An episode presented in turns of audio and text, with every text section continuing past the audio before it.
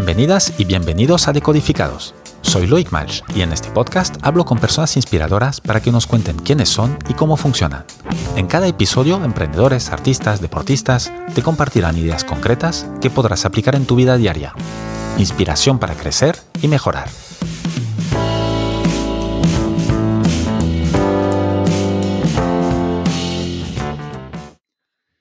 Mi invitada de hoy es Alejandra Nuño. Top Voice LinkedIn y nominada en el Top 100 Mujeres Líderes, Alejandra es socióloga. Ayuda a empresas a alcanzar crecimiento centrado en bienestar y salud. Es también mentora en el Santander Global Women Network y colabora con el Club de Exportadores e Inversores de España. Colabora regularmente con medios como Expansión, Cinco Días o Capital.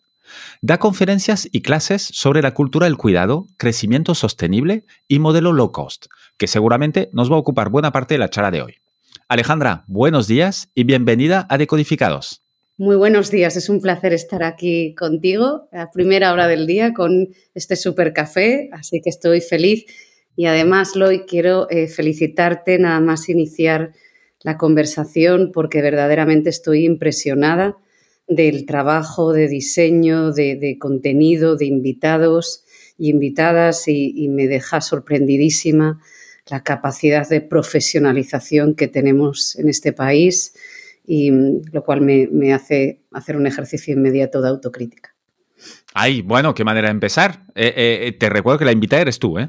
eh te digo de verdad, me, encanta ver ya, vamos, el, el, despliegue técnico y la profesionalización y eso dice mucho. Así que al revés, me parece algo a destacar y a alentar y, lo valoro mucho.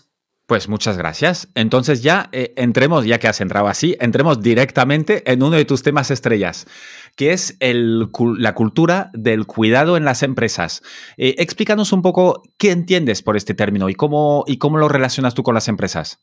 Wow, esto, esto sí que es entrar en terreno. Vamos derecho. Vamos derechos, ¿eh?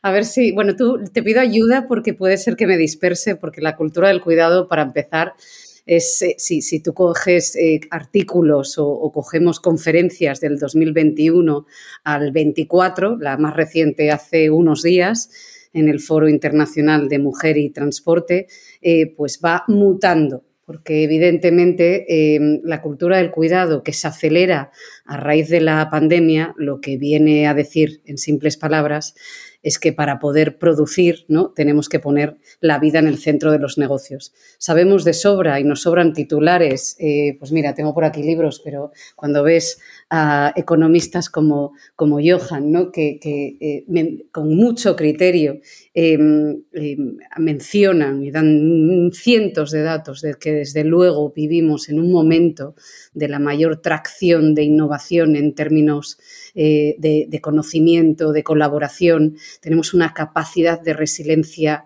eh, extrema en estos momentos, en un momento casi apocalíptico, no lo digo yo, lo dicen los académicos, por tanto, se puede decir claramente ¿no? que, vivimos en un momento de grandísimos avances, pero al mismo tiempo todos sabemos que el sistema productivo que hemos puesto en marcha, probablemente a raíz de, si tomamos como referencia la revolución industrial desde 1750, creo que fue, ¿no? en, en aquellas Reinos Unidos, Inglaterras que tanto adoro, pues sí que es verdad que, que durante todo este tiempo a pesar de haber ¿no? mayor riqueza, mayor crecimiento, mayor esperanza de vida, em, insisto, con un apoteósico capacidad de resiliencia, de creatividad en estos últimos 20 años, sabiendo afrontar múltiples eh, desavenencias, crisis, pandemias, etcétera, sabemos que nuestro sistema eh, o lo que entendemos por progreso, crecimiento, riqueza, pues ha puesto muchísimo en entredicho y acelerado desde la pandemia. Porque quizás a lo mejor el término que entendíamos por crecer era en volumen y todo aquello ¿no? que, hemos entendido que ha sido a costa de dañar el planeta o ha sido a costa de un trabajo a veces no equitativo, pues verdaderamente eh, entendemos que, esto no se podía llamar riqueza ni igualdad.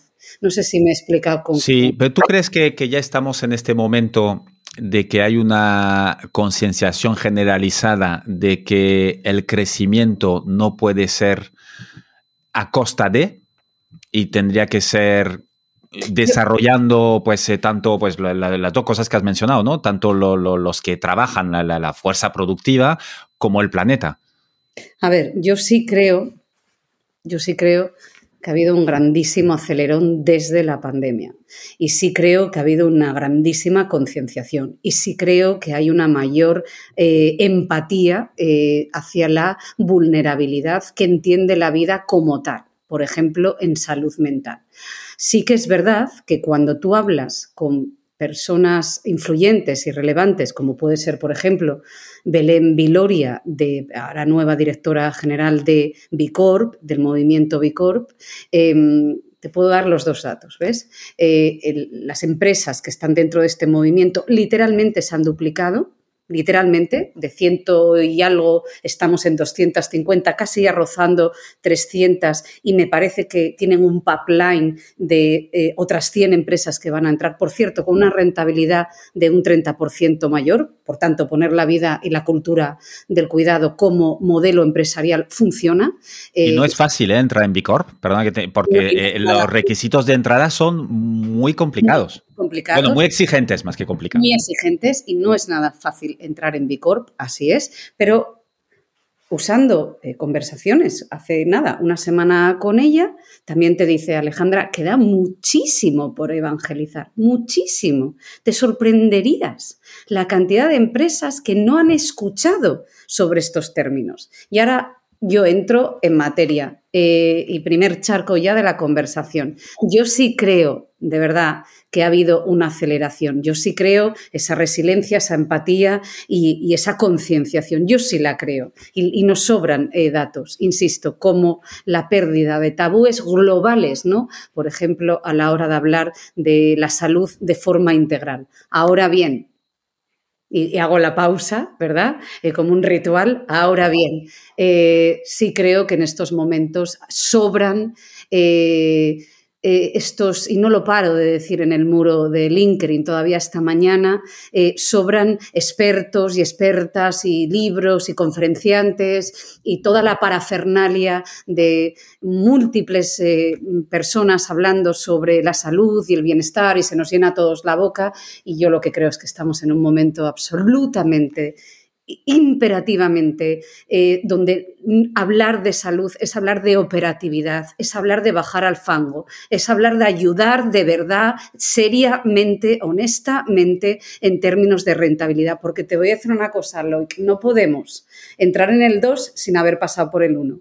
Y en estos momentos, y estos son datos que algunos llaman pesimismo, pero me da igual si no suena bien y me da igual porque yo no voy a trabajar con Walt Disney ni con no realidades. Yo tengo que estar en el campo de batalla. Y en estos momentos, esta misma mañana, ha salido el nuevo informe de calidad de vida de la INE, de la INE del Instituto Nacional de Estadísticas, y España está ahora mismo con un 26,5% de personas en exclusión. Tenemos el mayor pico de personas en exclusión desde el 2014. Estos son datos reales. O sea, el 9% de la población en estos momentos no puede comprar carne. El 9% no puede calentar su casa y el 9% no se va de vacaciones. Son los mayores de 65 años los que tienen mayores capitales netos en estos momentos y mantienen familias, es decir, hijos y nietos. Y el 13,36, 13, algo, eh, no llegaba al medio, me parece, eh, por ejemplo, de estos colectivos en riesgos de exclusión, hablamos de personas que tienen eh, educación superior. Entonces, ¿hemos avanzado? Sí. La cultura del cuidado arroja cifras claras, clarísimas de, eh, de, rentabilidad, absolutamente sí. Cuando hablamos de la cultura del cuidado, a lo largo de estos cuatro años, ¿ha ido mutando? Sí. ¿Por qué? Porque necesitamos que, eh, agradecer y reconocer ese crecimiento que hemos hecho en concienciación y muchas empresas están trabajando en estos trámites pero por favor, si no traccionamos todo el sistema, ¿qué quiere decir traccionar el sistema? Si ese esfuerzo de implementación de la transformación de los negocios que pone la vida en el centro de los negocios, ¿vale? Porque no se puede entender de otra forma, porque el sistema ha demostrado que cuando vamos contra natura no funciona y que además tiene un periodo de caducidad. Esto tiene un periodo de caducidad. Pero si el esfuerzo no es equitativo, si el sistema inversor y financiero sigue regulándose por los KPIs de hace un siglo, ¿vale? Si tú vas a un banco, porque esto pasa, Loic, a mí me ha pasado, si tú vas a un banco y te dicen, señora, vamos a ver, no tiene, Alejandra, ¿qué carácter tienes? De verdad, ¿no tienes un marido con nómina, un padre con piso? Eso a mí me ha pasado.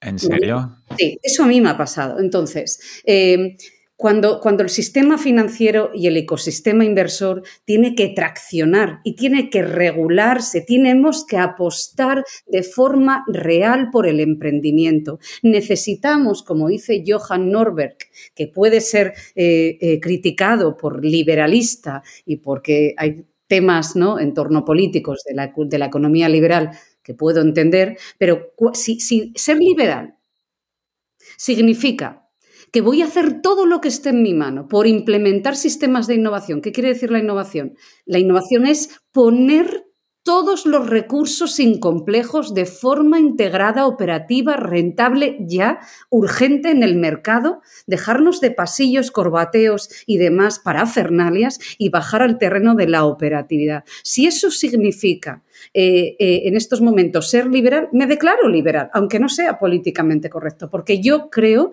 que en estos momentos, ante estas cifras y a pesar de los buenos datos en términos de aceleración, eh, necesitamos hablar de salud y de cultura del cuidado desde el ámbito operativo rentable que empieza por el A, no por la Z, por el A. Y antes de hablar de mindfulness, que es absolutamente fundamental para poder llevar a cabo el sobreesfuerzo que estamos llevando a cabo em, eh, a nivel de transformación de los negocios, no quiero pensar en los autónomos, por ejemplo, eh, no quiero pensar en los colectivos vulnerables. Si tenemos estas cifras, eh, comprenderás, Loic, que no puedo ser más incisiva, pasional y vehemente en la conversación. Yo así no hablaba en el 21.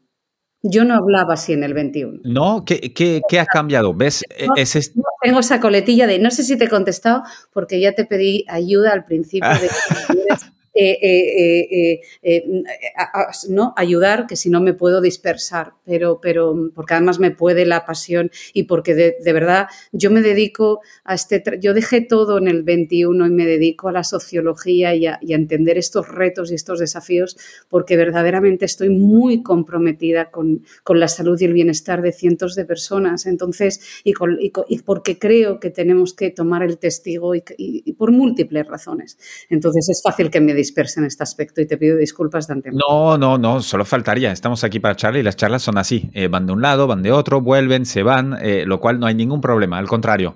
El, el, ¿Nos puedes compartir em, algún ejemplo concreto en empresas que tú hayas fomentado, que hayas vivido, que hayas visto, em, que han implementado con éxito esta cultura del cuidado, algunos detalles, algunas maneras concretas. Si alguien escucha y dice, oye, a mí me interesa este tema, así que me gustaría implementarlo, o si no implementarlo, mejorarlo, tal, en mi empresa.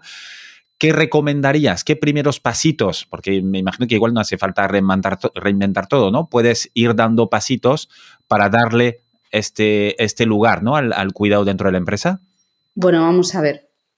Eh, es muy fácil pintar con pintura y siempre, siempre, siempre en foros empresariales, todavía hace dos años, en el foro de, emprendimiento en Santander del grupo de la mano Vocento, por cierto, me encantó ese proyecto, eh, en esa conferencia yo hablaba de los puentes intermedios, siempre utilizo, eh, las transiciones no son inmediatas y es muy fácil hablar y no ver la empatía de los puentes intermedios. Especialmente vuelvo a, hacer política cuando el tejido empresarial de España tiene un problema de tamaño, cuando eh, yo voy a una empresa ahora mismo y me quedo, de verdad, el otro día estuve en una gran, bueno, hace poco, una gran empresa, mm, por cierto, donde tienen el propósito en el centro del negocio. Nació, de hecho, por propósito.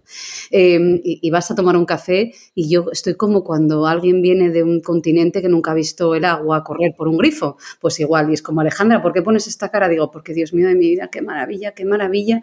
Esto, es todo esto, ¿no? Las cafeterías, la fruta, tal, qué maravilla.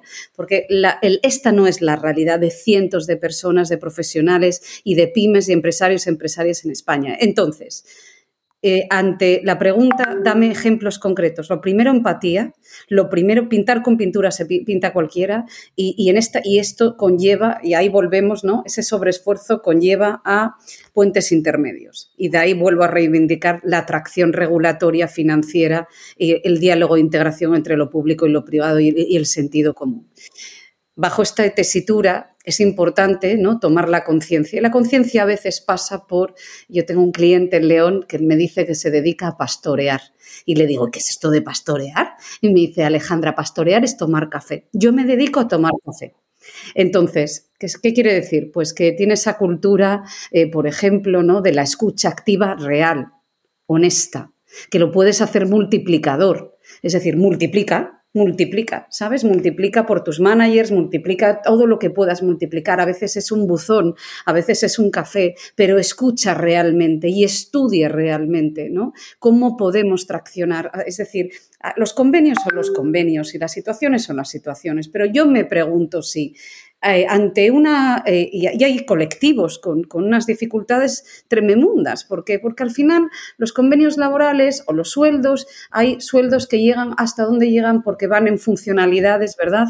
De, desde, eh, en, términos de, formación o de recursos, etcétera. Entonces, ¿qué quiero decir con esto? Bueno, pues, pues mirad, hay, hay formas a lo mejor de estudiar si podemos cambiar horarios, si podemos facilitar la conciliación, porque es muy difícil para una persona a lo mejor conciliar en un, en un turno eh, partido y tener tres horas por el medio. Evidentemente hay sectores como la hostelería, la hotelería, que es muy complejo y encima en zonas geográficas donde a lo mejor eh, las rentas medias son muy difíciles, pero al menos me pregunto en ese aspecto si podemos estudiar. Por eso vuelvo a insistir, Loic, ¿no? Eh, no podemos tener 15.000 expedientes en estos momentos parados en la administración pública de enfermeras. No podemos tener eh, cientos de complejos a la hora de estudiar eh, la integración de talento o de recursos humanos globales. Entonces, es que a lo mejor tenemos que deshacer embudos y estudiar formatos. No podemos prescindir del talento senior, porque no podemos prescindir del talento senior. Pero es verdad que, eh, que a lo mejor tenemos que trabajar con el talento senior de múltiples razones entonces, esta es la revolución. Y ahí voy a darte alguna buena positividad, ¿no? Eso es lo bonito, ¿no? Y nos faltan espacios como este y nos faltan personas honestas, realistas y sin complejos que lo pongan encima de la mesa, porque la atracción es tan brutal. O sea, la cultura del cuidado es tan brutal, va desde el colegio y la educación porque estamos viviendo una transición, por ejemplo, absolutamente silenciosa en cuanto a la cultura financiera la autonomía que estamos, eh, a la que estamos ahora mismo abocados no nos lo planteábamos hace X años o décadas de vida, porque en la vida confiabas en el que el sistema, ¿no? Tú, tú nacías, te educabas, te casabas, trabajabas y te jubilabas. Eso eh, precisamente con la nueva cartografía demográfica tiene la paradoja, ¿no? Por un lado tienes la posibilidad de emprender a los 70 eh, o, puede, ¿no? o incluso casarte. Y a mí me encanta siempre recordar el ejemplo de Isabel Allende, que se, que se casó, su último matrimonio, ¿no? Por ejemplo, además ella lo hice con, mucho, con mucha gracia, mucho arte. Me acabo de casar a los 70, estupendo. Eh, Genial.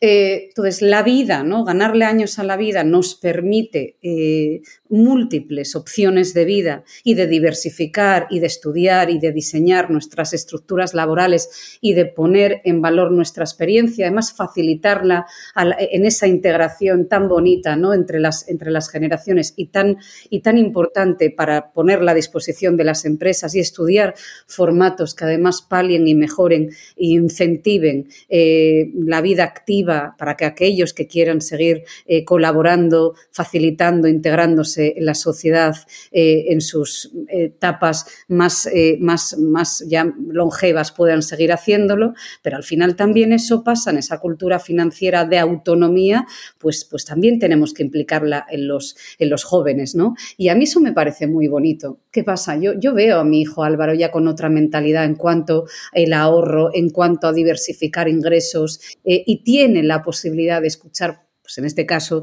con mayor o menor acierto a su madre, decirle, Álvaro, tienes que ver, ¿no? no esto ya no depende, esto ya, eh, eh, el seguro de vida de estudiar una carrera, el seguro de vida, esto ya no es así. Entonces, si te das cuenta, ¿no? Es un múltiple, paradoja, retos, desafíos, pero al mismo tiempo son grandísimas oportunidades, porque si nuestros jóvenes y nuestros mayores, en general todos escuchamos, pues estamos viviendo un renacimiento del conocimiento estamos viviendo un renacimiento del conocimiento porque nos implica, eh, no hay mayor centrón de seguridad social que, la cultura ¿no? y, la, inquietud y el aprendizaje.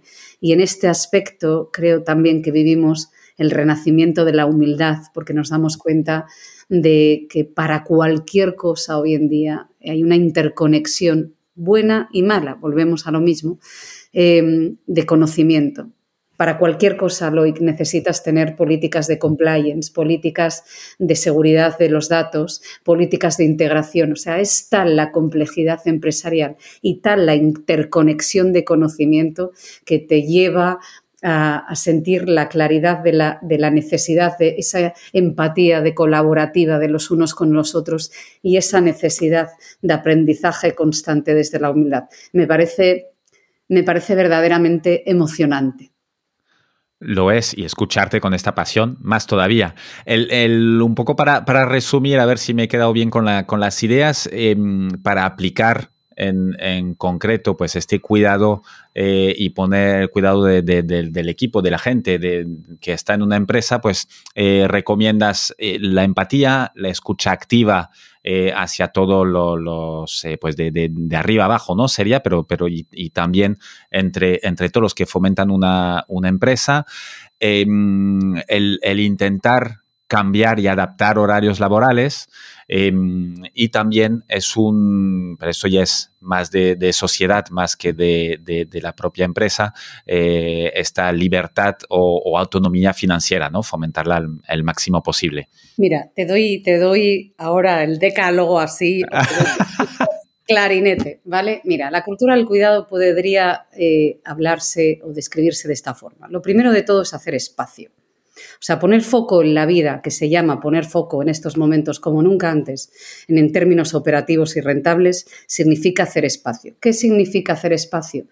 Pues espacio es que, evidentemente, gracias a la tecnología, podemos automatizar todo lo que sea automatizable con las transiciones necesarias y los puentes intermedios, porque no todos tenemos esa capacidad inmediata, ni siquiera los recursos, ¿vale? Pero sí que es verdad que podemos hacer espacio para generar tiempo. ¿Qué significa generar tiempo en términos de rentabilidad? Generar tiempo significa poder facilitar, poder eh, ponernos al servicio de la innovación. Tener espacio y tener tiempo significa tener momentos para pensar, para escribir, para trabajar en equipo, para fomentar la colaboración, que nos lleva al punto tercero, que es la cultura de la innovación. ¿Para qué queremos ser? ¿Qué, quiere decir innovación? Como hemos venido eh, diciendo en la charla, innovación quiere decir que a través de ese espacio-tiempo, ¿sí? Y, eh, que nos facilita eh, la conversación, eh, estudiar, pensar, escribir y colaborar, es estudiar todos los formatos que sean necesarios para diversificar todos los formatos estructurales que sean necesarios, que nos ayuden a traccionar la mejora de la vida de las personas para que a su vez podamos mejorar la calidad de nuestros trabajos y la entrega de nuestros trabajos y, por tanto, fomentar la economía del conocimiento. ¿Qué pasa?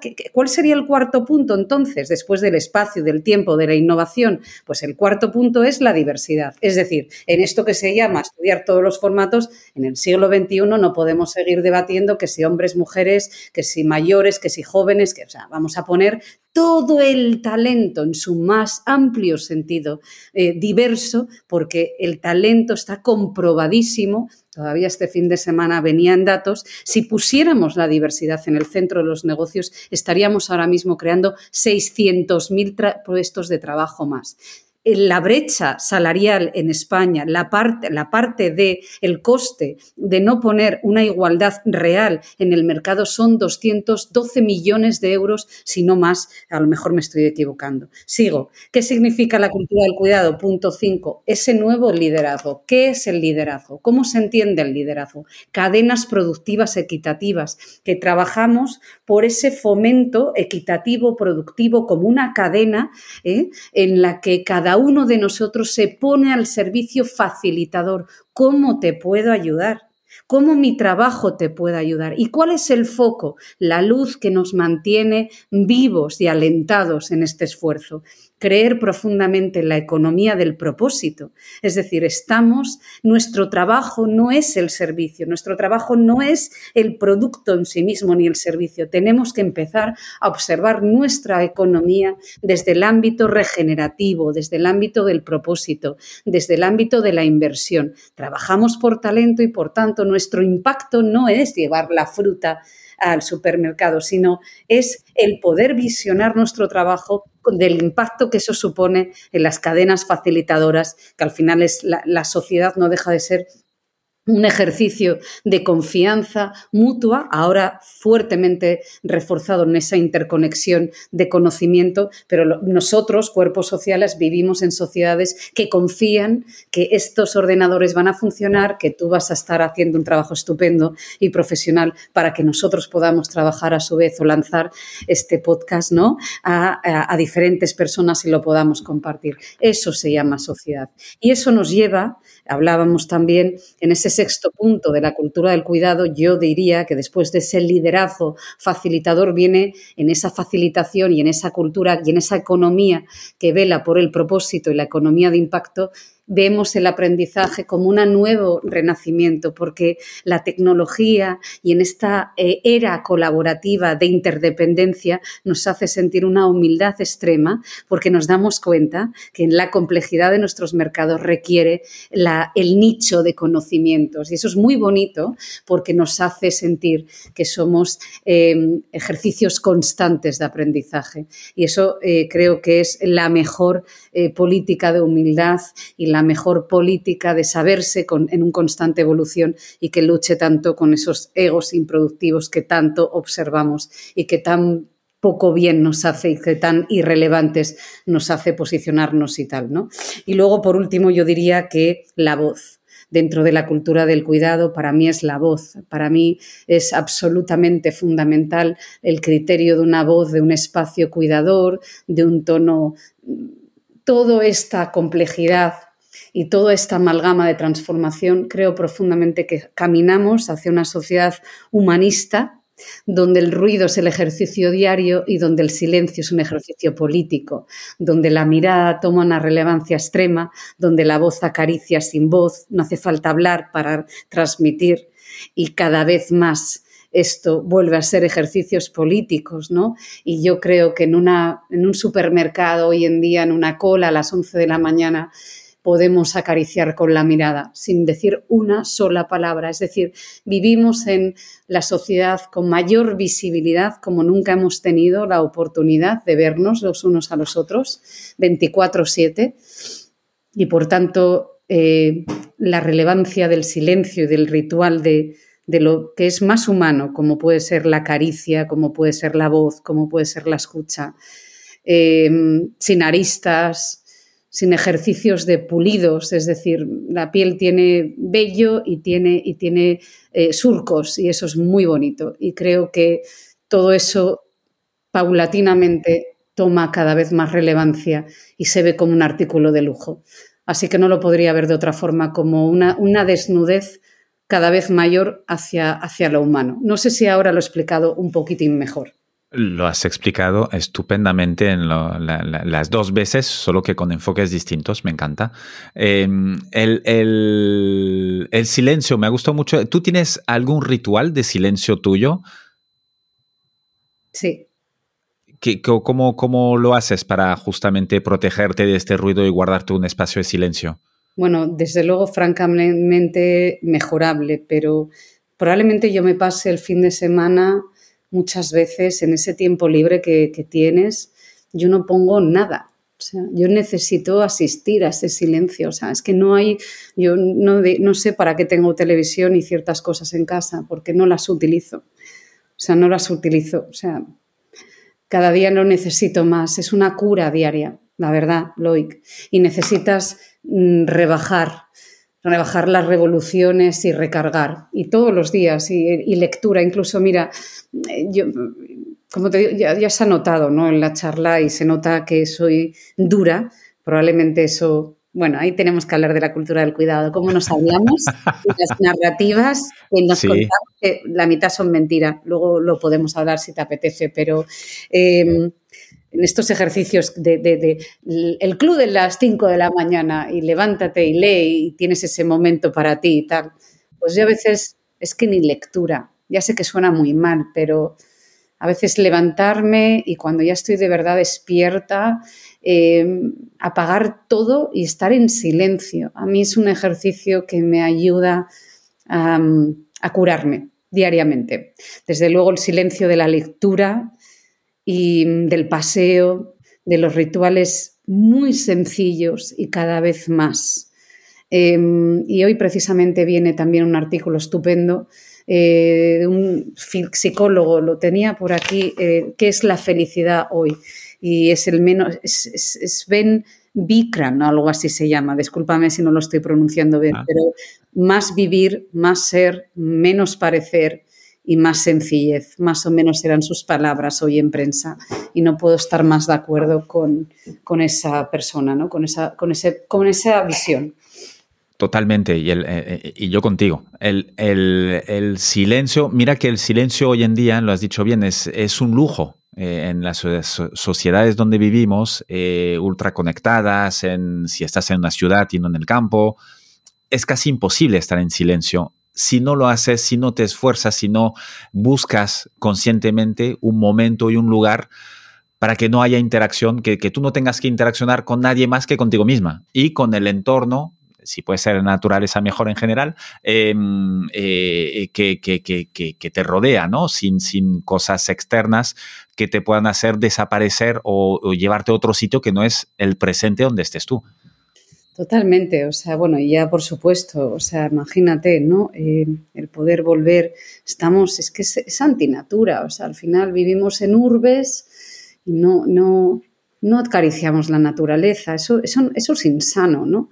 Y por eso, por ejemplo, también soy, eh, evidentemente esto levanta muchas ampollas y no voy a entrar en, porque además no tengo la capacidad para poder ni siquiera mencionarlo, pero desde luego, por ejemplo, yo, yo tengo desde hace ahora casi ya enseguida haría un año, ¿no? Pues tengo a una gata que se llama Pita y me da vida. O sea, a mí la gata me parece sanadora.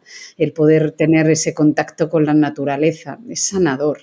Eh, soy, tengo la suerte de ser del norte. Eh, cada vez que vas a casa, pues acaricias el mar. Ese simple paseo al lado del mar o alrededor del mar es que es sanador. Entonces, es tan sabia la naturaleza y yo creo que en ese aspecto, ahora que estamos a, a, expensas del 8 de marzo, em, me considero una activista de la igualdad y de los derechos de la mujer, como no podría ser de otra forma. Em, a mí me encanta reivindicar esa desnudez con la que vas ganando años y claro, como soy mujer, pues no puedo verlo de otra forma, me lo llevo a mi terreno, pero creo que esa sabiduría es, es estupenda, es estupenda y no hay mayor belleza que toda esa, ¿no? Así que yo, yo siempre digo que a mí los 40 me sentaron muy, muy bien, muy bien. Estupendamente. Eh, Alejandra, hablando de esto y yendo un poco a, pues a tu parte más personal, ¿no? Eh, eh, además de, esto que, nos estás contando, que ya tienes tu propia consultoría, que has emprendido, que has estado en corporativo, tuviste, fuiste madre soltera hace pues eh, un poco más de 15 años, eh, cosa que, mm, hoy es difícil, hace 15 me imagino que hoy todavía más, porque cuanto más eh, tiramos para atrás siempre es más difícil. ¿Cómo, ¿Qué es lo primero que te dijeron cuando pues tu entorno, tanto profesional, personal, cuando supo que ibas a tener, que ibas a ser madre soltera? Bueno, pues mira, este es un tema que a mí siempre se me pone un nudo en la garganta. Y lo voy a intentar eh, trabajar, a ver si hoy lo hago mejor. Eh, porque evidentemente yo decidí eh, y, aprendí a mencionarlo o a, llamarlo quizás con un eufemismo para suavizar. Nosotras las mujeres nos han educado estupendamente bien para no molestar y yo soy de esa generación, ¿no? Entonces, bueno, a mí me educa, eh, lo, primero que el entorno me dijo es como, ya está bien, ya, ya, ya, ya hemos hecho, o sea, ya, es, la niña ya, ya, ya está bien, ¿no? Al final, el, entorno, el contexto, a pesar de haber elegido, a pesar de tener dos, eh, una carrera, dos másters, haberme sacado casi sobresalientes en la carrera y haberlo estudiado en un segundo idioma, al final en el entorno eh, te vino a decir, ¿no? Bueno, pues alguien que había estudiado fuera de España, pues que la, falda la falda la muy corta, ¿no? Así, esto es así en el 2017. Y curiosamente nadie se preguntó por el sujeto contrincante, ¿no? O sea, la, culpa absoluta, eh, si es que hay culpas, o, el desliz, o, sea, esa mirada, eh, porque lo vimos todavía, este, yo lo vi por lo menos este verano, ¿no? Lo difícil que es mujer. O sea, hagas lo que hagas, siempre lo haces mal, siempre si haces esto, porque lo haces? Si no lo haces, porque lo haces? Nunca contentas a nadie, ¿no? Le hay un diálogo estupendo en la película Barbie, en Barbie, sí, al final de la película, y es que es buenísimo, ¿no? Y esto es así. Sí, sí, totalmente. Esto es en 2017, o sea, no, hablamos del, del, del, siglo XVII, hablamos de hace... De ahora. Años. Y la gente te señalaba por la calle. O sea, y, te digo, o sea, yo tenía mi vida resuelta en aquel momento, probablemente mejor que ahora, porque para empezar se ganaba cuatro veces más.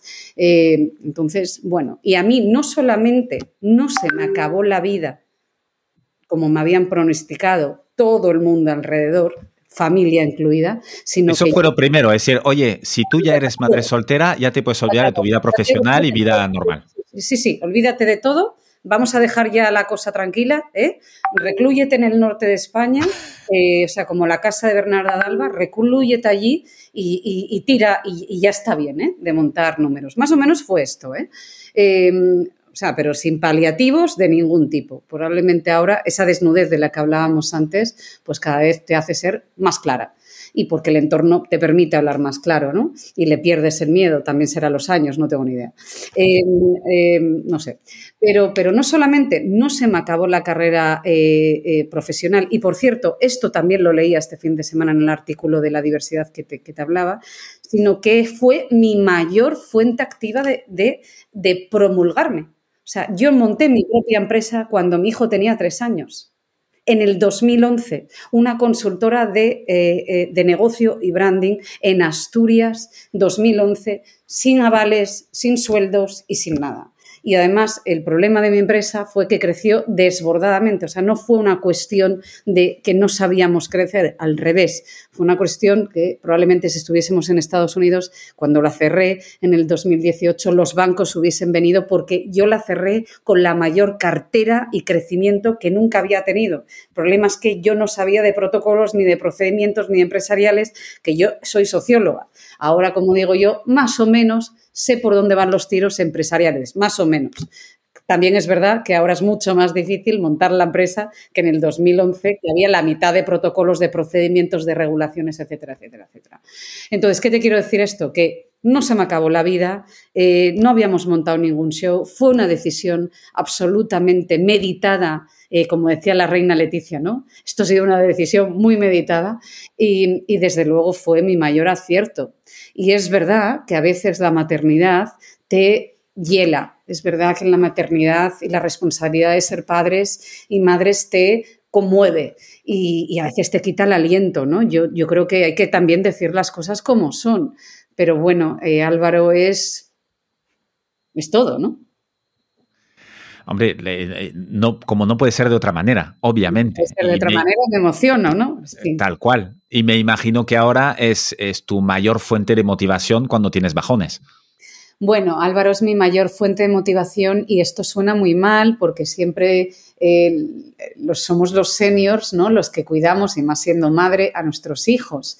Bueno, los seniors, los seniors tendríamos que definir este término. Yo no te veo como muy senior. Yo me veo muy senior, ya, 47 años yo me veo eh, muy senior, pero sí que es verdad que Álvaro ha venido también a cuidarme a mí. ¿eh? es un niño que, un adolescente, un futuro caballero ya andante, em, que, sinceramente creo que yo siempre digo que mi hijo ha venido educado. O sea, es una persona que, es muy resiliente, eh, muy, muy capaz y viene con los deberes porque ve una realidad muy clara en casa. Entonces ve la funcionalidad, ve la operatividad, ve la cultura del esfuerzo, ve la cultura de ahora tan importante. Yo le digo siempre, Álvaro, la cultura del cuidado, sin ti no hay nada, es amor propio, contarte las narrativas como son. No vayamos a la Z, empecemos por la A. Y si tú no te pones en el centro de tu vida, olvídate. Y si a ti te gusta la historia, hay que estudiar historia.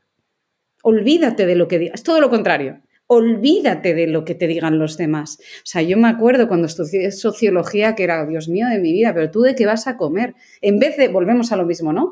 En, vez de incentivar en vez de incentivar el talento, decir, tú qué necesitas, volvemos a la cultura del cuidado, ese punto 5 de el liderazgo facilitador, ¿no? No es tú de qué vas a comer. No, no, mi hijo que le gusta la historia, estudia historia. Pero bueno, Sí, sí, sí vamos a darte todos los recursos que necesites, pero no hay mayor recurso que empezar por ti mismo y que ahora, como decíamos al principio, ¿no? Eh, vivimos una sociedad empatizada donde, a pesar de que muchos siguen pensando que la debilidad es llorar o es, eh, no sé, eh, las emociones son tractoras de crecimiento. Evidentemente tenemos que controlarlas y la cabeza y el raciocinio es importantísimo, pero en un equilibrio con el cuerpo integrado, ¿no? Y de hecho, además, esa es la, definición de salud bajo la Organización Mundial de la Salud, equilibrio.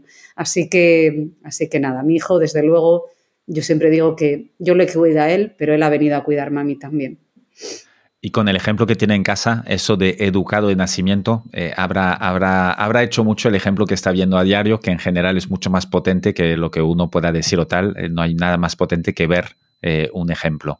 El, Alejandra, una, una, cosa que ya has mencionado un par de veces que me gustaría eh, que ahondáramos un poco, que es eh, esta narrativa interna, personal que uno se cuenta a uno mismo, ¿no? Em, y, ya tú misma te has, te has, corregido ya una vez y luego ya lo has enfatizado en, el caso de Álvaro. cuéntanos un poco qué es esta narrativa interna y por qué es tan importante. Bueno, vamos a ver, mira, todavía también que rabia, ahora no me acuerdo de, eh, pero sí me acuerdo de sus libros. Eh, uno de ellos se llamaba Inferior y narra, siento, discúlpame, no me acuerdo el nombre de la autora. Eh, la buscaremos. Es científica y estudia a través de la ciencia cómo la ciencia, esa ciencia que tanto nos ha salvado y que es fruto, hablábamos, ¿verdad?, de la revolución industrial y cómo la medicina, desde luego, es eh, y, todo, y toda la tecnología ahora cómo promueve todo lo que tiene que ver con el conocimiento y con la mejora de la vida, como nunca antes la habíamos visto, ojo, que la ciencia está plagada de tabúes y ella, en inferior, eh, lo estudia con claridad, evidencia científica de cómo nuestras propias narrativas, empezando por las científicas, a veces no son sujeto del nítido de las realidades. ¿Qué quiero decir con esto? Que toda la construcción social de esa confianza que se llama vivir en sociedad, mucho de ello es con, podemos eh, darle la vuelta integral. Y no voy a entrar en determinismos biológicos y hasta dónde lleva el qué, porque podemos entrar en debates que no nos van a beneficiar, pero que no se nos olvide que movimientos eh, como el Me o como movimiento, la propia defensa de la diversidad sexual y la diversidad de género es un contraataque contra los sistemas establecidos, organizaciones de sistemas económicos que son muy recientes y que hay múltiples ejemplos de antropología, eh, de diferentes sociedades que ponen a las matriarcados o sociedades igualitarias que nos vienen a demostrar que no nuestro sistema productivo y nuestro sistema de regulación familiar no deja de ser un sistema que es sujeto de cambio y que no tiene por qué ser de esa forma, puede ser de muchas otras formas y además somos capaces de ello. Esto no es políticamente correcto y es verdad que rozamos, ¿no? Estamos viendo, a veces, yo ayer y, además yo soy perfecta, tú miras mi muro y hoy te hablo de uno y mañana te hablo de otro y es como, Dios mío, está en una eterna contradicción, ¿no? Yo ayer fui a una presentación de un libro que es de Francisco Umbral.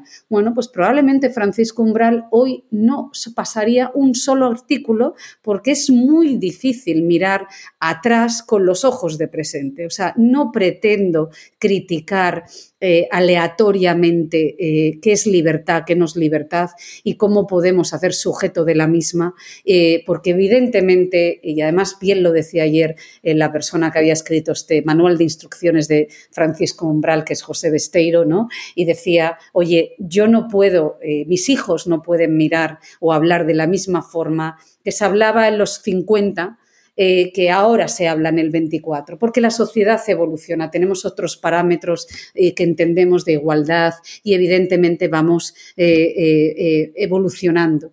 Pero también es, o sea, ojo con las culturas de las cancelaciones, ojo con traccionar, y lo decíamos al principio, la libertad, ¿no? Y no nos podemos asustar, porque también, ¿qué es libertad? O sea, ¿qué es libertad? Es libertad, porque solo la libertad la vemos en unos ámbitos y no en otros. Y, ojo, porque la libertad no es eh, eh, eh, a costa de los unos de los otros. Yo me acuerdo en una clase, en la Complutense, ese día prácticamente teníamos, no sé, los tanques de guerra en la puerta de la Complu, ¿no? y era porque le daban así y así, a, calzón quitado, y que lo tome la audiencia como quiera. No estoy hablando de un partido político ni de otro, pero en aquel momento teníamos los tanques puestos en la universidad porque le daban a Isabel Ayuso un reconocimiento en la Complutense, independientemente de que estemos de acuerdo, si le dan el premio o no le dan premio, el reconocimiento a la presidenta o no de la Comunidad de Madrid, yo, mi pregunta aquel día en periodismo, precisamente en periodismo, dando clase, yo era, eh, ¿qué, significa esto de liderar en la diversidad? ¿Que solo lideramos la diversidad cuando nos gusta a nosotros? Y cuando tenemos que liderar la diversidad eh, eh, de otros ámbitos de visión de vida, no, entonces no es diversidad. Evidentemente, la propia diversidad tiene que tener unos parámetros, porque si no esto sería disfuncional. La sociedad tiene que poner unos parámetros. A lo mejor en épocas ancestrales o antiguas se estilaba eh, la violación como algo, no sé, no sujeto de... No, hasta hace relativamente poco la violencia de género no era reconocida como tal. Y gracias a eso, ¿no? a esos límites que vamos poniendo, pues evidentemente vamos viviendo mejor. Entonces, la propia diversidad tiene que tener unos tramos de, de, límites. Pero, pero, pero eh, mm, bastante estoy diciendo, ¿no? Entonces, a la, a la, pregunta que probablemente me he enrollado muchísimo, las narrativas que nos contamos a nosotros mismos y en esa reivindicación del renacimiento, del conocimiento, de esa reivindicación del aprendizaje constante, de ese ejercicio de humildad diario, me gustaría reivindicar ese espacio de silencio, de tiempo para leer y aprender al menos a plantearnos cómo vivimos y con hacer ejercicios de pensamiento crítico y no tomar los formatos de vida como eh, parámetros eh, insolubles, eh, perdón, solubles, inamovibles. No, tenemos que hacer ejercicios críticos constantes y llevarnos a la A y a la B y, en esa evolución de ejercicio crítico intentar siempre gestionar la mejor vida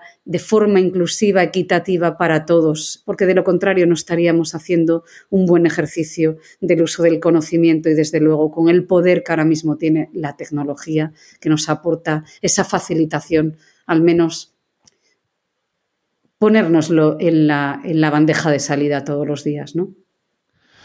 El, a ver cómo seguimos después, después de, esta, de, esta declaración ahí. Em, el, me gusta, bueno, yo de solo una cosa muy corta sobre la libertad, yo suelo utilizar algo que, fíjate, yo creo que me viene de, de mis clases quizás de filosofía, las primeras que se tomaban ahí en bachillerato o incluso, incluso antes, em, que me parece que es de Descartes, que es eh, la libertad individual eh, acaba donde empieza la del otro. Y entonces eh, yo creo que eso es una manera muy fácil y, muy visible de poder poner estos límites ya a nivel individual y luego societal, ¿no? Si cada uno intenta ser libre sin que esto sea una, em, un ataque o una cosa nefasta para el que tiene al lado, pues yo creo que es una buena manera de medir eh, la libertad individual dentro de una sociedad, ¿no? Absolutamente, absolutamente. Por eso, Ferda, lo que importante es la educación. Totalmente. Es, la base más revolucionaria. No queremos individuos subvencionados. No queremos al papá Estado que nos subvencione. No. El papá Estado nos tiene que ayudar, desde luego, a mm, ser sujetos de empatía y de realidades ante colectivos y dificultades. No quisiera vivir en esos eh, entornos donde tú te estás muriendo o tienes un problema de un, que te rompes un brazo y te dejan en las puertas del hospital. ¿no? No, no, me, no creo que eso se llame tampoco civilización. Y si podemos hacer ese ejercicio democrático, generoso, integrador eh, de los unos con los otros, pues me parece desde luego equitativo. ¿no? Pero, pero no quiero un estado de bienestar que limita mi conocimiento, sino quiero un estado que promueve mi conocimiento, que me ayuda a ejercitar mi autonomía. Y en esto que se llama libertad, que termina donde, no la mía termina donde empieza la tuya, no hay nada mejor que tener personas con criterios. Y lo que y la masa, la masa tan afianzada hoy en día por la tecnología, lo que nos quiere es aborregados, lo que nos quiere es enfrentados. El año pasado la, eh, palabra más buscada fue polarización y esto es una realidad. La polarización, el estar los unos en contra de los otros ante realidades banales y estúpidas, lo hemos visto siempre. Y además son ejercicio de crecimiento en épocas de crisis.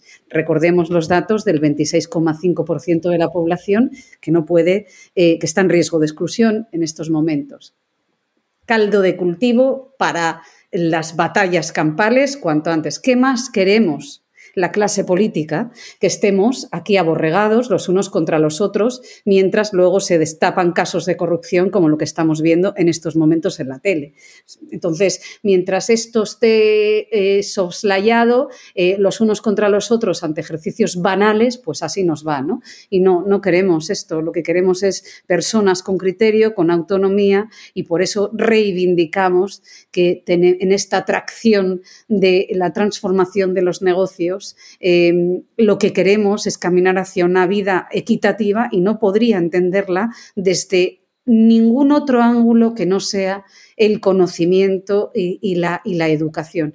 Y por eso las empresas dentro de su funcionalidad, que no son hospitales, pero son gran parte de nuestro tiempo, tienen un grandísimo, una grandísima labor de agente de bienestar, porque a medida que ellas traccionen y vayan funcionando mucho más rentables y operativas, eh, iremos generando mayor trazabilidad eh, en términos de eh, facilitación de espacio y tiempo, generando trabajos de calidad y, por tanto, promoviendo esa cultura y esa capacitación para poder conciliar la vida no solamente con nuestros seres queridos, y, con nuestro propio equilibrio, sino para poder cultivarnos y facilitarnos los unos a los otros desde el conocimiento. Alejandra, un... ¿cuál sería tu mejor inversión, la mejor inversión que hayas hecho eh, en tu vida hasta ahora? Eh, no tiene que ser porque ser de dinero, puede ser de tiempo, puede ser lo que sea. ¿Cuál consideras que es la mejor inversión que hayas hecho?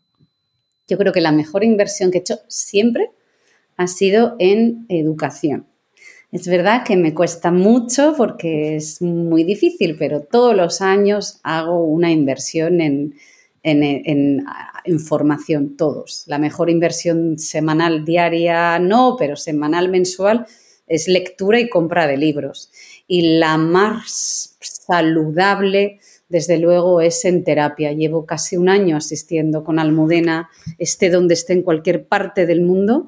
Es mi psicóloga em, eh, tardé muchísimo en encontrar una terapeuta que me, me ajustara y que, que nos entendiéramos y, y, no tengo palabras de mayor agradecimiento que, Almudena. Y esté donde esté, me da igual que esté en Colombia, en México, que en Argentina, como el año pasado estuve en un montón de sitios, que en Vizcaya.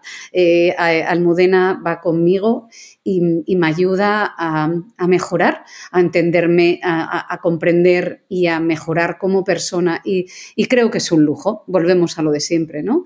Eh, es un lujo. Entonces, em, para mí esas tres. Y desde luego ya por último, cuarta inversión, pues, pues Álvaro, ¿no? Álvaro Nuño Acebal, que, me chifla y que encima me reta últimamente, porque como buen adolescente, eh, pues, eh, en fin, entonces eh, esa sonrisa es mi mejor fuente de, vida. Mm. no, y educación empezaste muy pronto porque em, en un momento que no era tan habitual te fuiste a estudiar toda la carrera al extranjero. Sí, sí, mira, eh, mis padres eh, me encanta porque también, ¿ves? Aprendes a, observar, a, contarte las narrativas de otra forma. Y creo que en aquella época eh, el mayor legado, y voy a hablar de mi madre ahora mismo sobre todo, que probablemente nunca le hago justicia, me encantaría que vea esto, ella se focalizó eh, profundamente en que tuviese autonomía económica. Es una sociedad que salía de una dictadura donde casi, ¿no? Que en los 60 todavía, ¿no? No sé si 60, no sé el año exactamente, pero para abrir una cuenta bancaria necesitabas un marido.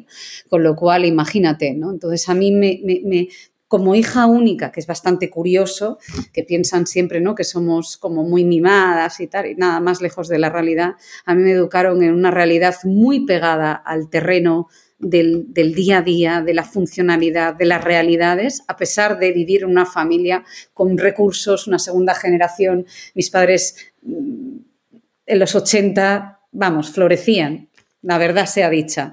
Y a mí me educaron en la austeridad del, esfuerzo, en la austeridad de la realidad. Y cuando tuve ¿no? que estudiar la carrera, me alentaron para ir a estudiar la carrera, para hacer dos cosas al mismo tiempo, estudiar una carrera y al mismo tiempo estudiar un segundo idioma.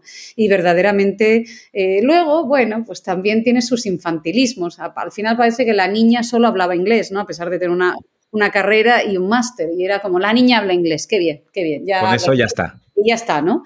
Y, pero, vale, bien. Pero sí, y yo creo que tuve mucha suerte, Loic. Yo mm, ahora creo que es un artículo de lujo. No sé cuán fácil podría ser mandar a nuestros hijos al extranjero, pero desde luego yo no creo que fuese realmente consciente hasta años mucho más eh, posteriores, vamos, donde me di cuenta de, la suerte que había tenido eh, y, todos los días ahora, y ahora cada vez más, de haber podido estudiar fuera, de haber podido eh, vivir en una sociedad donde, como la británica, donde se promulga el esfuerzo, donde no hay complejos ante el éxito, donde cada uno se esfuerza por una mejor carrera profesional desde las áreas ciencias sociales, desde con una mentalidad integrada con la filantropía, con la, el voluntariado, con el deporte. Yo para mí fue un shock a nivel cultural, porque en el 1998 que empecé yo la carrera, eh, eh, las mujeres hacían hockey y rugby y, eran, o sea, una cosa lo más normal del mundo. Y nosotras, yo venía a hacer ballet con todo lo que adoro el ballet, ¿sabes? Entonces, bueno, pues, pues había una cultura femenina, ¿no? del uso del cuerpo, de, que, todavía estaba muy, muy... Hoy en día... una narrativa distinta. Una narrativa muy diferente. Esa es la que tenemos que, ¿no? La, la que tenemos que usar nuestros cuerpos con libertad y, todo el ejercicio del uso del espacio, del tiempo, de la cabeza, de la mayor forma operativa y funcional que podamos, ¿no? Yo no lo sabía eso, lo sé ahora. Bueno, pero ya lo, ya lo sabes mirando para atrás que ya te pudiste pues eh, aprovechar esta maravillosa oportunidad porque como bien dices pues no está al alcance de todos. Ahora quizás menos todavía que en esta época. Eh, ahora por un tema económico, antes quizás no era al alcance de todos por un tema de conocimiento y que se podía hacer, ¿no? El, Alejandra, nos has comentado ya algunos libros durante la charla, eh, algunos que nos quieras recomendar, porque la verdad creo que van a ser libros un poco distintos a los que me suelen recomendar por aquí, lo cual eh, me encanta eh, tener esta diversidad y, que nos puedas pues, dar algunas pistas de lectura. Oye, pero ¿y cuáles te recomiendan por aquí? A ver, por saber. No, hay, hay mucha cosa, bueno, hay un poco de todo, pero sí que hay mucha cosa de más orientada a negocios. Eh, eh, tengo pendiente todavía un, hacer una entrada eh, en la web de todos los libros recomendados, porque creo que es de, intento leer, no, no, no, no llego a leerlos todos, pero, pero intento leer unos cuantos y siempre son muy buenas sorpresas y muy buenas inversiones. Pues mira, yo qué sé, yo tengo tantos que iría a clásicos mm, y no voy a hablar de negocio directamente, a lo mejor el primero, pero yo hablaría de Últimas tardes con Teresa de Marseille. A mí me impactó, me impactó tanto que, bueno, fue como una, yo creo que fue premonitorio, fíjate, porque al final esa narrativa de que, es verdad que te opera, operativa, funcional, de poder estudiar, de poder cultivar una oportunidad incluso fuera del extranjero, pero ahí eh, es muy difícil romper con los sistemas eh, de clases, de poder, de, sí, sí, en el siglo XXI. Y al final, últimas tardes con Teresa, pues es ese amor no tan maravilloso, pero que hay, una, hay unas barreras muy difíciles de romper y al final el amor es maravilloso y desde luego es la mejor fuerza pero al mismo tiempo pues, pues está encasillado en ciertos cánones sociales y a veces no es tan fácil, ¿no? Y de ahí me iría a, por ejemplo, a Manuel Vilas, que lo adoro. Para mí es, ¡buah! Es, es, es, que duele, o sea, es una lectura que duele, realista, además es un autor sin complejos que ha superado una adicción como es el alcohol eh, abiertamente te habla. Eh, hay un documental en la 2 que habla de adicciones y Manuel se pone en primera línea. De hecho, alguno de sus libros los escribió estando bajo los efectos del alcohol y tienes eh, Ordesa, que, a mí se me ponen los pelos de punta y habla con una, una narrativa, como te digo, clara, honesta, realista y, duele, ¿no? Y eso al mismo tiempo te sana porque, porque es una, eh, habla de la pérdida de los padres y, uff, eh, muy, muy brutal, muy, muy, muy, muy brutal, muy irónica y muy costumbrista, ¿no? Y ayer, fíjate, pues recordando a Umbral eh, desde la ironía, porque ayer hablaban de Francisco Umbral, eh, que no, no tuviese yo mencionado Umbral, pero como lo tengo de anoche, eh, pues fíjate, tienes esos autores que ahora a lo mejor con la cultura de la cancelación no pasarían, y, es, y, un, y un Umbral, mira, viene de ser hijo de madre soltera en una España todavía más cruda de la que yo viví en el 2017 y creo, creo no, según los académicos y los autores ayer, eh, con mucho criterio y fuente y rigor, hablaban que había dos tipos de umbrales, ¿no? Y él siempre se disfrazaba y salía a la calle con el personaje, ese que sería ahora mismo tan incómodo y que sería tan difícil de justificar en algunas columnas, por no decir en todas, de ningún periódico que se precie a día de hoy, ¿no? Esa libertad. Y al final, si, si sabemos leer entre lecturas y a veces el arte descontextualiza, nos guste o no, y nos pone en entredicho, pues Umbral se vestía de ese personaje incómodo en muchas cosas, probablemente políticamente muy incorrecto, y yo como feminista me echaría las manos en la cabeza, pero también sé leer entre lecturas y, dices, bueno, pues al final hay un deje ahí de una reivindicación de un niño que, que supo Mm, vivir en un momento complejo para una madre sola, ¿no? Que afrontaba. Y además, por cierto, Umbral vivió la pérdida de un, de un hijo. O sea, que el dolor le salía por muchos y múltiples ámbitos y yo no le tengo miedo al dolor porque no le tengo miedo a la vida y eso es algo que tenemos que reivindicar y que mejor desde la lectura y desde el arte. Bajo esa tesitura me iría a todos los libros de Bui Chul Han, nuestro filósofo de cabecera del siglo XXI, con esos ensayos, que es prolífero, además está todo el día escribiendo, y vas en el metro, en cualquier parte del metro del mundo, y vas viendo esos ensayos de la sociedad del cansancio, el enjambre, ahora recientemente el relato, eh, y, a mí se me ponen los pelos de punta porque es una visión tan clara. O, la reivindicación de lo bello, ¿no? ¿Dónde, lo tengo, no? La salvación de lo bello por aquí, ¿no? Y, y eso toda una descontextualización tan inteligente, eh, tan fácil, tan democrática, porque te voy a decir una cosa, eh, mm, me encanta eh, los autores o autoras que saben bajar a la operatividad del terreno y, la élite académica que sabe bajar a la fábrica, al metro y nos ayuda con humildad a entender nuestros ejercicios diarios. Yo agradezco mucho todo ello. Y luego me voy a, ejemplos pues muy, muy, muy, ya no hemos ido de más de la novela, de la narrativa y me voy a, a, cosas mucho más, eh, em, ¿cómo te diría? Pues de negocio quizás, o de economía, de política, y te vas a los extremos para intentar ir poco a poco entendiendo desde la ignorancia, ¿no? Em, pero bueno, me gustó mucho el otro día asistir en la Fundación Rafael del Pino al economista eh, que habla con, del manifiesto del capitalismo, que es como, Dios mío de mi vida, todo, ¿no? El capitalismo tan difícil de entender en términos de sostenibilidad. Sí, por capitalismo entendemos ese sistema liberal donde ha habido una promulgación del volumen versus la calidad, pero yo escuchándole eh, me gusta entender el mercado libre desde el ámbito de la innovación que promueve el talento y que promueve, eh, no a cualquier precio, pero que promueve toda esa innovación humanista porque ahora más que nunca la necesitamos y hay muchas áreas de su conferencia y de su libro eh, que a mí me han calado fuerte.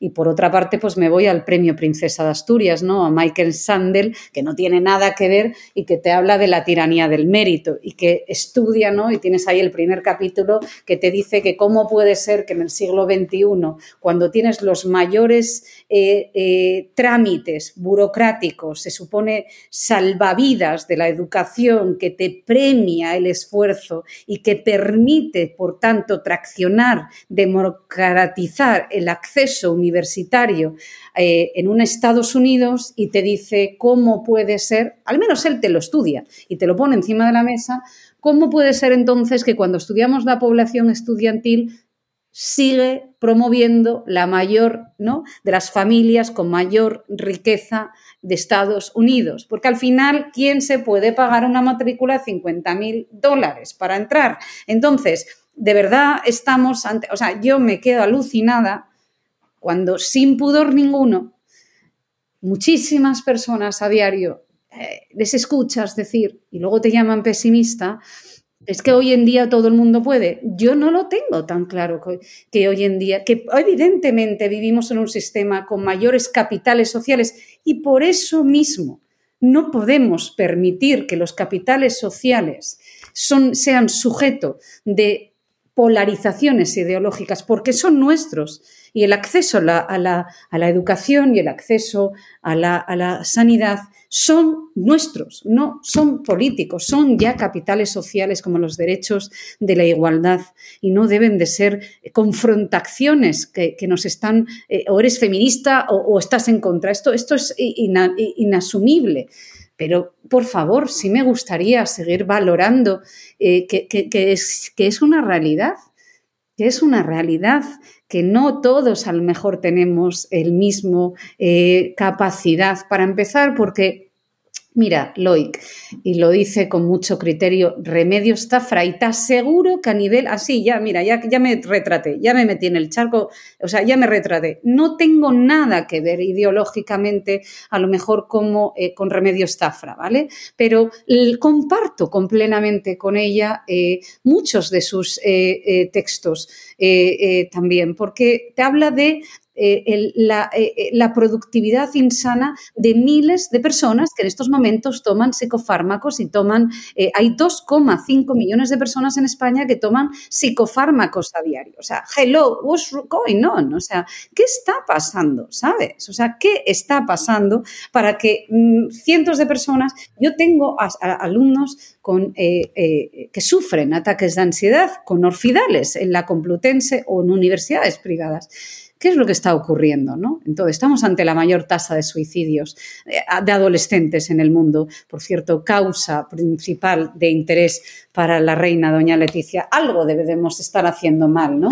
Si, nuestra productividad está sujeta a este tipo de insalubridades, ¿no? Así que yo no estaría tan tranquila a la hora de decir que hoy en día tenemos una democratización 100% de eh, que promulga el acceso igualitario a múltiples. No, al menos porque, porque la realidad es que hay muchísimas personas que no pueden ni siquiera cogerse eh, eh, unas vacaciones. ¿no? Y, el, tema, el tema del sistema educativo americano, el universitario, es un, es un mundo aparte que daría para uno o más podcast o para una temporada entera. Eh, creo que, que aquí, dentro de todo, seguimos teniendo un acceso a la universidad eh, menos sesgado que en Estados Unidos, mucho menos, que es uno de los problemas de país estructurales que están teniendo ahora con el coste de los estudios universitarios, que por mucho que se pues que, mm, que, se hayan abierto, que estén mirando de integrar minorías o tal, eh, al final, eh, como bien dices, cuando miras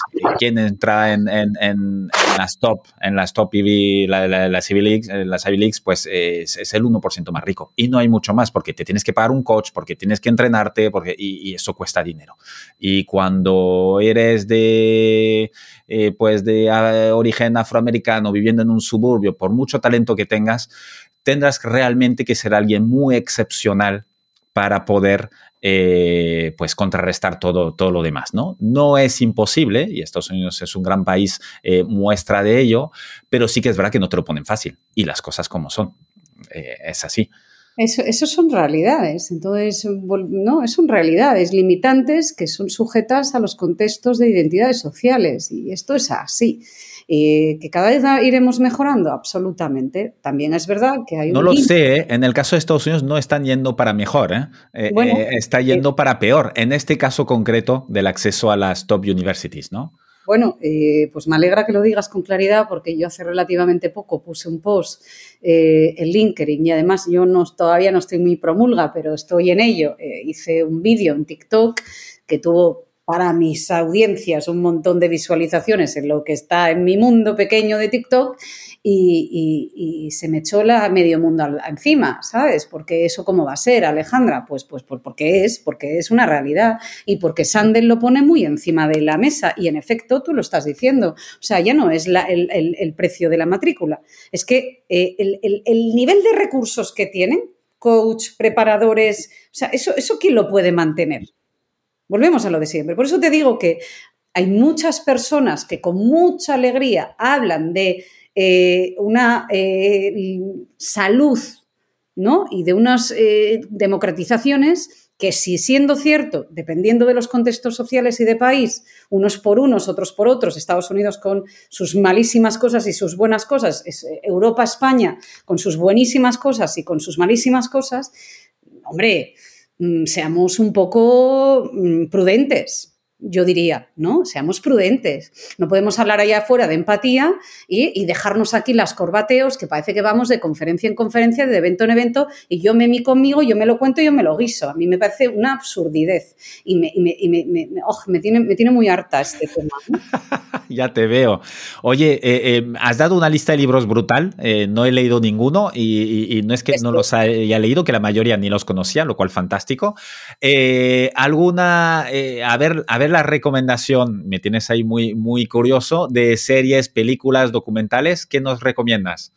Bueno, a ver, yo, eh, jo, me encanta cambiar el tono de voz porque de series no he visto muchas, porque estoy a mis cosas y por desgracia por suerte no he visto muchas. Pero mira, las pocas que vi, eh, y son antiquísimas seguro, pero me hacen gracia por dos cosas. Eh, me gustó mucho Suits en su día, me hizo mucha gracia, y siempre digo que Suits ahora, mm, no sé yo si estaría cancelada, porque fíjate que pasó tan poco tiempo, ¿eh? ¿Y por qué? Pues porque, porque, Dios mío, dormían en la oficina, y esto ya se criticó muchísimo. En, yo puse un post hace unos años, dos años, eh, de, la dificultad que tenía Wall Street y los grandes despachos y las grandes tal, ¿no? la banca de inversión y tal, para coger el mejor talento norteamericano recién salido de las mejores universidades. Y hombre, el talento mejor horneado decía, pues mira, oye, yo tengo, yo sabía que no iba a salir a las 5 de la mañana perdón, a las 5 de la tarde, pero no esperaba salir a las 5 de la mañana. Entonces, todo de dormir y tener los trajes, no suits, tener los trajes en la oficina, no sé yo. Entonces, a mí me llamó mucho la atención, sobre todo con esa mentalidad, eh, porque la vi en la pandemia, la terminé de ver en la pandemia. Me gustó mucho House of Cards, porque soy una fanática de la política y me impactó me impactó los juegos de poder la hipocresía, la, y, no hay miramientos para... Eh, me impactó profundamente. Y yo en mi pequeño mundo eh, me he presentado unas elecciones de jóvenes empresarios en su día eh, y allí los cuchillos eran voladores. No quiero pensar lo que yo dije, si esto es autonómico, en unas elecciones de jóvenes emprendedores y lo que era cambiar el sistema y por supuesto el sistema ganó, el que estaba en el poder. Eh, me encanta, ojalá escuchen esto. Eh, eh, entonces te, dan por todos lados, por todos lados. bueno, en fin, eso por ahí. películas, bueno, mira, me, antiquísima, me encantó el piano. Eh, y además voy a hacerte una correlación con una, una reciente, ¿vale? Me encantó el piano porque eh, a mí que me gusta el silencio y la música, eh, me pareció tan bonita, tan bella en términos acústicos, de planos fotográficos con esas amplitudes, ese piano en medio de la playa. Em, y luego al final es un matrimonio ¿no? concertado, que ella se va a Nueva Zelanda y su marido se niega a llevar el piano y lo deja el piano en la playa, ¿no? Y hay una persona que eh, le recoge el piano y entonces a cambio de un trámite que muchas veces las mujeres hemos tenido que pasar o pasamos por trámites no muy eh, ¿no? Eh, reglados, a cambio de ciertos ámbitos sexuales, ella podía seguir tocando el piano. Entonces, em, hay una escena, Loic, voy a tojer saliva, que es cuando al final de la película eh, ella, eh, bueno, pues es descubierta eh, y entonces, bueno, pues sufre una amputación. No sé quién la ve y si la, me estoy cargando media película, lo siento. Pero es un momento de dignidad porque ella se coge la mano y a pesar del dolor hay una entereza. Entonces, se coge la mano y con esa maravilla de música, ¿no? De back, de back office, ¿no? Y, entonces cae en un ejercicio de dignidad encima del barro, bueno, es una cosa, eh, eh, eh, es soberbia. Y entonces me voy a una paralela que no, llega a ese grado de, de emoción, pero me gustó mucho sin encantarme por un detalle, y aquí voy a intentar contar menos porque evidentemente me cargo la película, ya es muy reciente, que es la de la, eh, llevar a, escena eh, a quien, por cierto, os recomiendo también la novela de la maravillosa Sara Mesa, que es inmensa y la llevó Coiset ahora, no, hay paliativos. Sara, Mesa llama las cosas por su nombre y, me encantó ver la película de, de Coiset, que, donde también la banda sonora es brutal, la Costa es excepcional y se llama Amor, ¿no? Y, hay un paralelismo, fíjate, y estamos en el siglo XXI, ¿eh? Eh, con, ese, con ese piano. Hay un paralelismo, hasta ahí voy a leer, pero, pero mm, me incendió, me incendió, me, impactó, me impactó muchísimo, muchísimo. Buenísima recomendación, ya tengo una lista de deberes que no veas. Eh, aparte ya, solo de contar, no sé si me va a gustar más eh, verla o escucharte contar eh, tanto los libros como las películas, que lo, lo, lo, haces de una manera excepcional. Alejandra, que ya estamos acabando, el, el, te voy a hacer la, la última pregunta, que yo me lo he pasado muy bien y, y se me ha pasado volando. Si tú tuvieras la oportunidad de poder colgar un mensaje en una lona gigantesca delante de cada escuela de España y pongámonos de, de, de, Reino Unido, de Estados Unidos, de donde haga falta, para que viera esta, esta lona con este mensaje todo el que entra en la escuela, el que sale, el que pasa adelante, ¿qué pondrías ahí? Pondría que, que quereros, que os queráis, porque sin vosotros no tenemos futuro. Y sois nuestra fuente de futuro como no podía ser de otra manera. Quereros y cuidaros, ¿no? Sí, que se quieran, que se cuiden eh, como nunca antes lo hemos hecho. Mm. Alejandra, muchísimas gracias eh, por tu tiempo, por tu pasión, por tu defensa vehemente de las cosas en las que crees y las que quieres cambiar. Eh, ha sido un placer tenerte aquí durante este ratito y dejaré eh, todas eh, las referencias que has dado, libros, series, en las notas del podcast, lo cual ahí estará toda la información. Y otra vez te agradezco. Yo quiero que las gracias son eh, mías porque de verdad te empecé así y termino así, en un momento donde la productividad es muy dura eh, eh, para muchas personas, que haya ejercicios tan generosos y tan profesionales y a este nivel, no podemos más que estar agradecidos y impresionados. Entonces, yo, y luego eh, te agradezco profundamente el ejercicio y el espacio para, para pues, poder contribuir en lo que a mí respecta, si en algo se puede contribuir y que pueda ayudar a los demás. Entonces, la generosidad es doble y el agradecimiento es doble.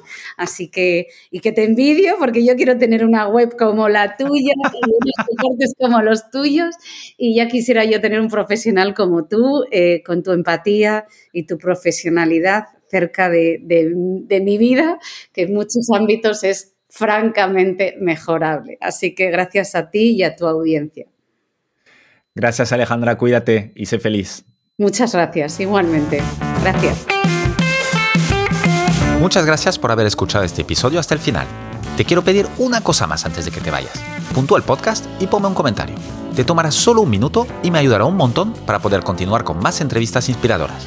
Hazlo ahora, que ya sabemos todos lo que pasa cuando lo dejamos para más tarde. Es muy fácil, se hace desde la cabecera general de Decodificados en Spotify, Apple Podcast o cualquier otra app donde estés escuchando este podcast. Nos vemos en el siguiente episodio. Mientras tanto, sé feliz y cuídate. Un abrazo.